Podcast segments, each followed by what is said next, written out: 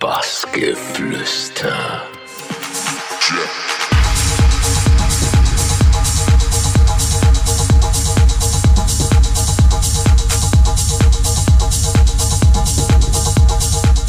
Ihr hört Bassgeflüster mit Matmus. Are you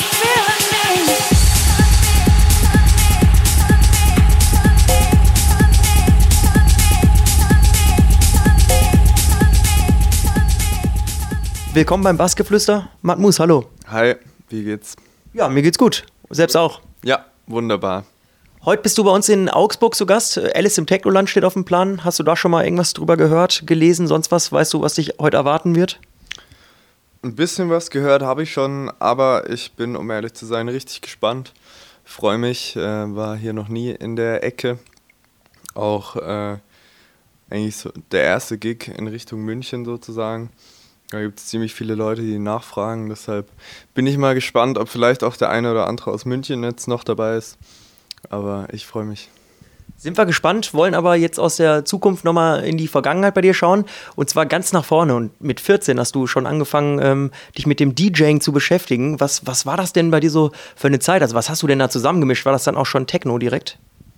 Also angefangen hat das Ganze eigentlich unter anderem mit Paul Kalkbrenner, aber auch schon ähm, äh, ziemlich gemischt, äh, auch teilweise Sachen von Ben Clock. Und äh, meine ersten Sachen, die waren noch mit Magic Music Maker oder wie der heißt, gemacht. Und ähm, war ganz, ganz, ganz kleiner Anfang. Und dann äh, habe ich mir mit dem Programm aufgestockt und Ableton gekauft und ähm, dann wurde das Ganze auch professioneller und äh, klang dann auch nach einem roten Faden. Ja, dein erster Track war, glaube ich, The Underground mit 17 Jahren. So, wie muss man sich das denn vorstellen? Also, wie, wie waren denn deine Anfänge? Gerade hast du schon ein bisschen angeschnitten, aber ein bisschen genauer. Wie, wie sah das aus? Ähm, ich weiß noch ganz genau, mein, mein, erster also mein erster Track auf Beatport äh, ist ja auch nochmal ein anderer wie der erste Track, den ich äh, quasi so pr privat für mich gemacht habe äh, oder auch für Freunde. Und der erste Track, es war ein Schweizer Label, The Room Records. Ich habe, glaube ich, jetzt noch den Vertrag von denen zu Hause rumliegen. Um ehrlich zu sein, weiß ich gar nicht genau, ob ich auf die zugekommen bin oder sie auf mich, aber äh, ich war überglücklich, äh, mein eigenes erstes Release äh, zu haben und dann auch noch mit einem Track. Normalerweise äh, hieß es ja damals immer, geht es immer nur mit zwei Tracks. Da war ich echt super stolz, als der draußen war. Ja ist das Ganze natürlich auch schon wieder fünf Jahre her. Was, was geht dir so durch den Kopf, wenn du das mal wieder anhörst? Ich habe den ja äh, gerade vor einer Woche oder zwei mal wieder angehört seit Ewigkeiten und irgendwie muss ich sagen, äh, der könnte, könnte jetzt nicht unbedingt von letzter Woche äh, wieder released werden, aber ich finde, die, äh, die Richtung ist auf jeden Fall immer gleich geblieben. Ich glaube, da bin ich echt äh, eine Schiene am Fahren. Was hat denn dieses Release mit dir gemacht? Also ich meine, mit 17 schon ähm, bei einem Label gesigned zu sein ähm, mit einem schönen Track, ist ja auch schon ganz cool, oder? Auf jeden Fall ganz cool, ja. Aber äh, muss natürlich auch dazu sagen, ähm, dass ich äh, guten Release äh, konnte dort vielleicht nicht unbedingt jeder haben, aber es war auf jeden Fall, man war ein kleiner Fisch im Riesenpool. Da äh, haben noch echt äh, riesige Schritte gefehlt, aber es war ein Anfang und äh, der hat dann auch mit den Auftritten äh, angefangen. War auf jeden Fall ein guter Anfang. Ja, dann wollen wir doch von deinem Track The Underground äh, zu drei anderen Namen kommen, und zwar zu Kulteum, Erdbeermund und Vanguard. Was sagen dir diese drei Namen? Was äh, verbindest du damit? Damit verbinde ich eigentlich passend darauf die Clubszene, beziehungsweise ähm, nachdem ich meinen ersten Track hatte, äh, habe ich dann auch versucht äh, zu connecten mit Leuten aus Karlsruhe war dann äh, auf der einen oder anderen Party, äh, wo nur Leute da waren, äh, die man quasi mit reingezogen hat oder mitgeschleppt hat. Aber ähm, war eine super coole Erfahrung, erstmal da reinzukommen ins äh, so das Clubleben kennenzulernen, hinter der Theke sozusagen. Und genau, ja, war, war ein super Anfang in Karlsruhe. Und da hast du ja auch nahtlos angeknüpft. Also bei dir geht es ja wirklich äh, schon ziemlich steil bergauf. Also sitzt du da manchmal auch auf der Bettkante und sagst dir, ich kann das gar nicht selber glauben, wie, wie schnell das doch geht? Oder sagst du auch, äh, nee, das war auch schon ein ganz schönes, äh, steiniges Gebilde, um da überhaupt hinzukommen, jetzt wo du gerade bist? Definitiv, ja. Es ist echt äh, extrem viel harte Arbeit, ähm, sich da um so viele Dinge zu kümmern. Ich versuche natürlich da auch. Ähm, mich abzuheben und gewisse Dinge anders zu machen, meinen Touch mit reinzubringen, ähm, mit dem Design äh, die Dinge zu verbinden, mit der Kleidung noch ein bisschen, ähm, dass das Ganze halt auch unique ist und nicht nur einfach, ähm, ich hau Tracks raus und äh, leg auf. Und ähm, ja, das hat das Ganze so ein bisschen äh, eigenes Ökosystem, würde ich jetzt mal sagen. Also schon auch äh, mächtig Arbeit hinter. Auf jeden Fall ganz viel Arbeit, ja, um jetzt äh, hier zu sein. Es ist jetzt drei Jahre her, wo auch ein wichtiges Ereignis passiert ist. Äh, und man kann das, also finde ich persönlich auch immer kaum glauben, weil Pappenheimer ist ja auch eine Riesennummer. Er hat dich ja bei sich in, in das Abfahrt Würzburg Raster mit aufgenommen. Äh, da, da lacht er auch. Ich glaube, du bist immer noch stolz, kann, sieht man dir an. Wie kam das denn zustande? Der gute Jörg. Das werde ich ziemlich oft gefragt. Äh, Ich kann, glaube ich, bis heute noch nicht ganz beantworten, ob ich auf den Jörg zugekommen bin oder andersrum. Äh, Spielt aber gar keine Rolle. Ähm, Ich bin echt ultimativ dankbar, äh, dass es so Leute wie ein Jörg gibt, ähm, die das ähm, ein Leben lang machen und Leuten einfach auch die Chance geben, da mit einzusteigen und einfach eine super Chance zu haben. Das hat auf jeden Fall nicht jeder. Ich kann mir gut vorstellen, dass viele Leute im Abfahrtteam gerne wären und ähm, das wächst auch immer stärker und wir sind eine super Truppe. Ähm, die Abfahrt äh, hat dann nochmal eine große Wendung bekommen, aber da bin ich echt super dankbar, dass der Jörg mich da damals mit ins Boot geholt hat. Hast du denn da wirklich gewusst von Anfang an, was sich dort erwartet? Um ehrlich zu sein, nicht. Nee, nee das habe ich dann äh, gemerkt, als ich mal ähm, zur ersten Abfahrt im Airport gefahren bin. Äh, da ging mir dann echt, äh, da, da hatte ich schon äh, richtig Muffesausen sozusagen. Als ich dann nach, ähm, ich glaube, Raphael Dingsoy war das, äh, aufgelegt habe und äh, das Airport bis oben unter die Decke voll war und gebebt hat, da, da, da hatte ich schon richtig Schiss gehabt, aber da habe ich dann auch begriffen, ähm, wie krass immens das Ganze ist. Ich glaube, ähm, der nächste Gänsehautmoment war mit Sicherheit ein ganz spezieller. Du hast äh, mit einem Kollegen, den wir auch schon im Interview hatten, ein ganz netter Typ, auch aus der Abfahrt Würzburg, Ben Dust, einen Track zusammen gemacht. Und den hat DJ Rush gespielt. Das hat man auf einem Video gesehen. Ich meine, DJ Rush braucht man nicht viel zu sagen. Pappenheimer äußert sich auch immer dazu, dass er ein Grund ist, warum er eigentlich aufgelegt hat. Da kann man diesen Moment irgendwie beschreiben? Ist echt schwer zu sagen, ja. Ist echt ähm, schwer zu sagen, weil man das natürlich im ersten Moment auch gar nicht so realisiert.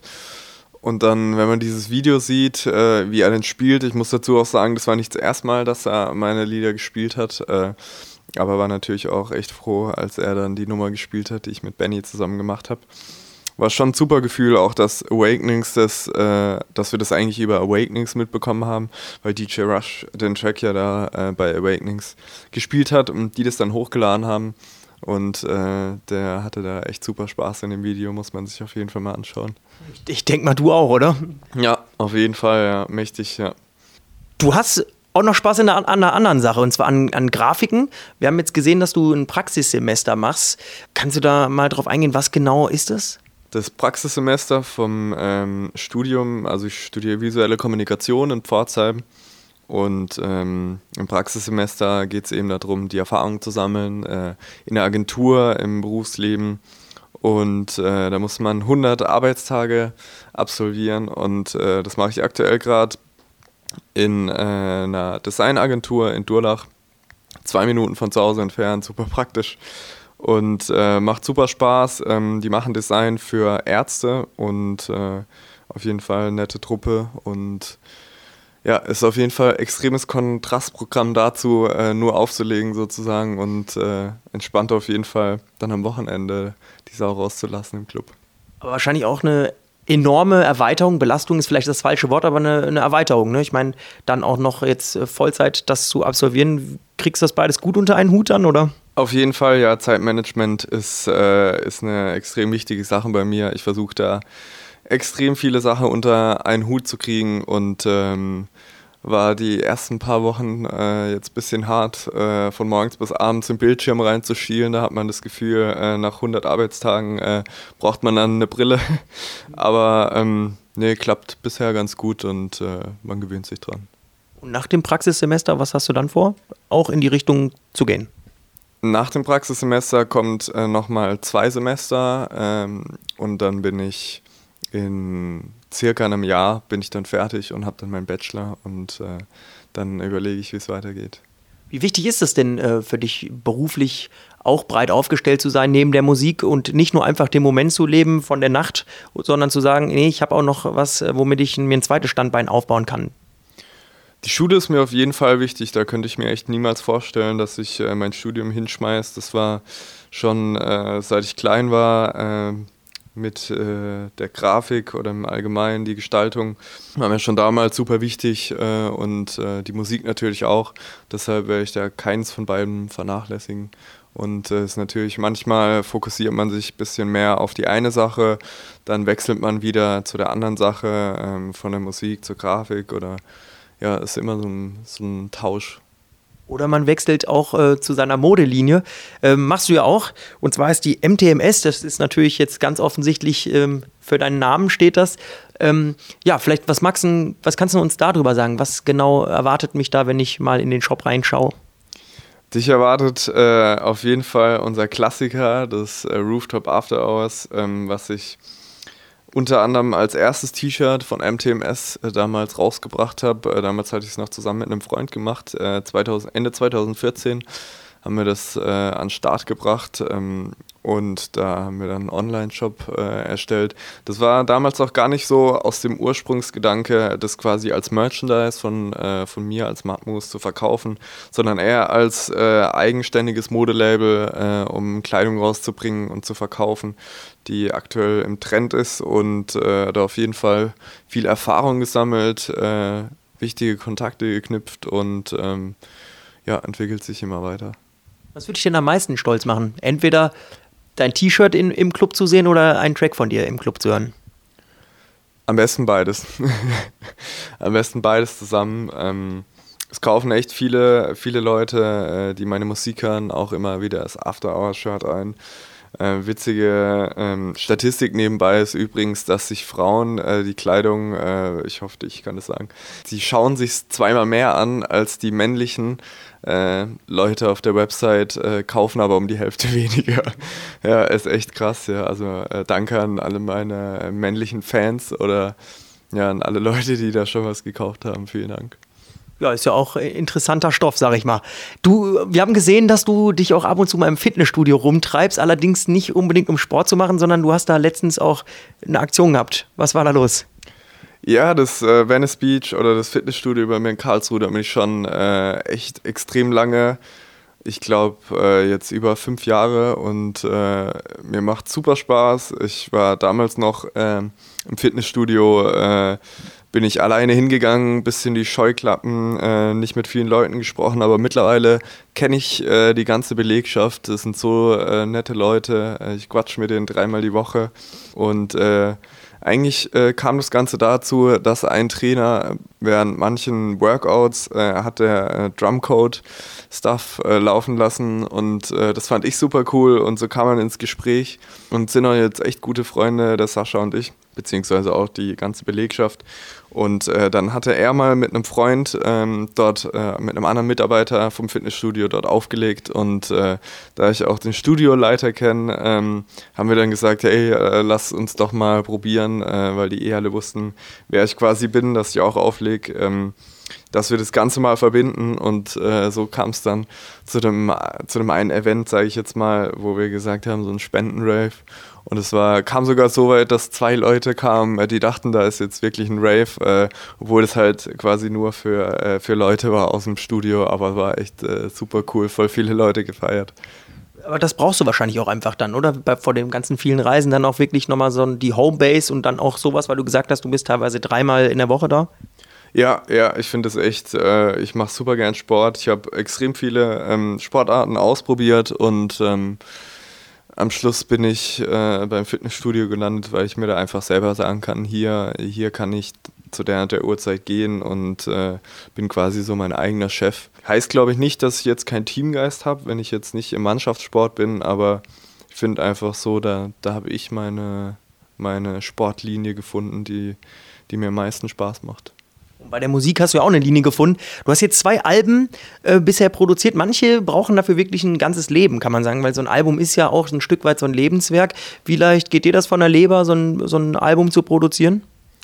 bisschen schwer zu sagen, weil sich so ein Album, ähm, finde ich, entweder so oder so entwickeln kann. Also einmal kann sich das, wie du schon gesagt hast, so als Lebenswerk oder eben ähm, man haut oder man produziert ziemlich viele Lieder und sagt dann, hey, daraus könnte ich jetzt so ein Album machen. Und äh, bei mir war es eher das, dass ich äh, ziemlich viele Lieder in kurzer Zeit hatte, äh, einen guten Input hatte und ähm, somit habe ich dann gesagt, vor allem beim zweiten Album, äh, dass ich dann daraus ein Album mache. Und ähm, ja, der einzige, das Einzige, was mir beim Album äh, Release nicht gefällt, ist das halt, äh, dass der Fokus von den Leuten halt, äh, also jeder Track in dem Album wird nicht gleich gewichtet und äh, wenn man jetzt quasi immer nur EPs rausbringt, immer nur zwei Lieder mit einem Abstand von mehreren Monaten, dann äh, fokussieren sich die Leute eher darauf, als wenn man jetzt ein ganzes Album rausbringt. So, da, da geht manches unter, das finde ich ein bisschen schade.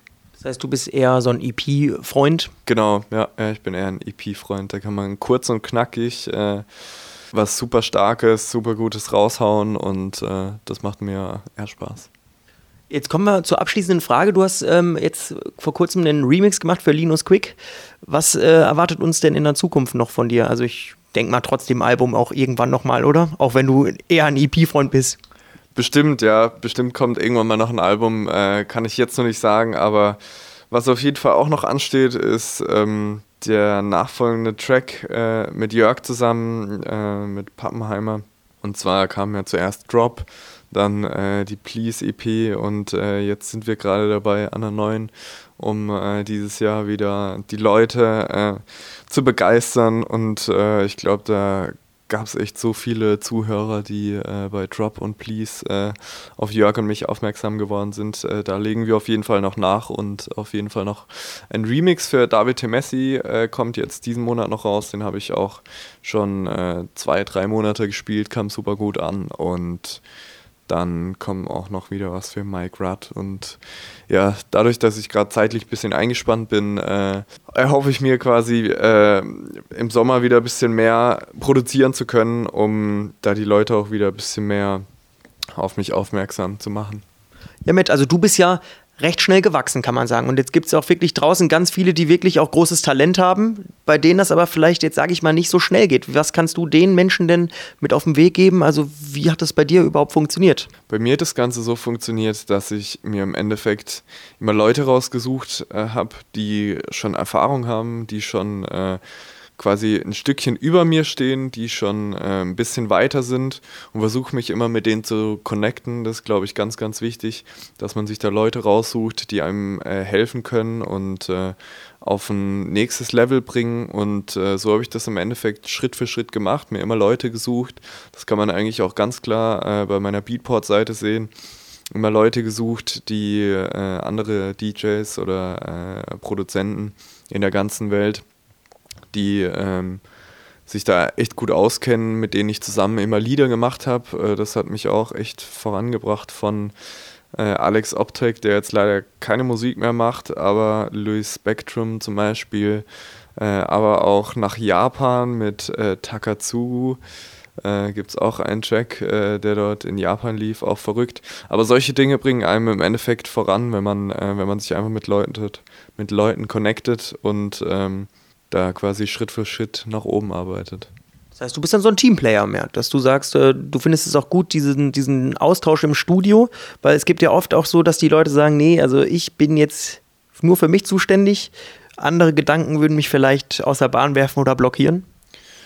Ja, ich finde, äh, dieses, dieses Engstirnige äh, gibt es, glaube ich, auch in der, in der Szene, ähm, tut aber nicht gut, glaube ich. Ähm, also es ist echt äh, immer gut, wenn man äh, den Leuten hilft, wenn man sich gegenseitig, äh, wenn man sich gegenseitig supportet und äh, es gibt natürlich auch einen Punkt, wo man jetzt nicht sagen kann, hey, ich nehme jede äh, Remix-Anfrage an. Sowas äh, geht natürlich auch, wenn es einem super Spaß macht, kann man jetzt nicht bis am Ende des Monats durchgängig einen Remix machen. So, das funktioniert natürlich auch nicht. Da muss man dann ein bisschen zeitlich sagen, ich bin so und so verfügbar, aber äh, ich glaube, das Connecten ist auf jeden Fall wichtig. Du, du bist jetzt auch, glaube ich, die letzten zwei Jahre immer beim Face Magazine zum Beispiel in, in einem Ranking gelandet, wo es äh, darum ging, die Leser durften abstimmen, beste DJs, Produzenten, sonst was. Da bist du auch jetzt äh, dabei gewesen. Wie, hast du sowas gelesen? Äh, ja, mit dem FaceMac äh, ist natürlich so eine Sache. Ich glaube, äh, viele Leute würden da jetzt sagen, dass da vielleicht nicht alles mit rechten Dingen zugeht, wenn man sich manche, äh, also manche Rankings anschaut. Aber ich bin da relativ neutral eingestellt und äh, freue mich natürlich immer, wenn da für mich gewotet wird. Äh, beziehungsweise manchmal habe ich dann natürlich auch darauf aufmerksam gemacht und gesagt, hey Leute, ihr könnt da für mich voten was ich auch super cool fand, aber das ist jetzt äh, quasi nichts, wo ich äh, extrem viel Wert drauf lege. So, da, äh, da zähle ich auf jeden Fall schon auf die Leute, die mir folgen. Dann äh, an der Stelle ähm, vielen Dank, dass du dir Zeit genommen hast hier vor deinem Gig in Augsburg noch. Ja, und dann würde ich sagen, dir heute viel Spaß mit und ähm, ja, alles Gute weiterhin. Danke, danke. Ich freue mich, äh, mit dir jetzt gleich in den Club zu gehen und ordentlich reinzuhauen. Wolltest du abschließend noch was loswerden? Ich möchte erstmal Danke sagen äh, an alle Zuhörer, dass ihr euch das angehört habt und äh, hoffe, ihr fandet es interessant. Ich finde sowas super cool. Äh, vielen Dank für das Interview und äh, ja, danke.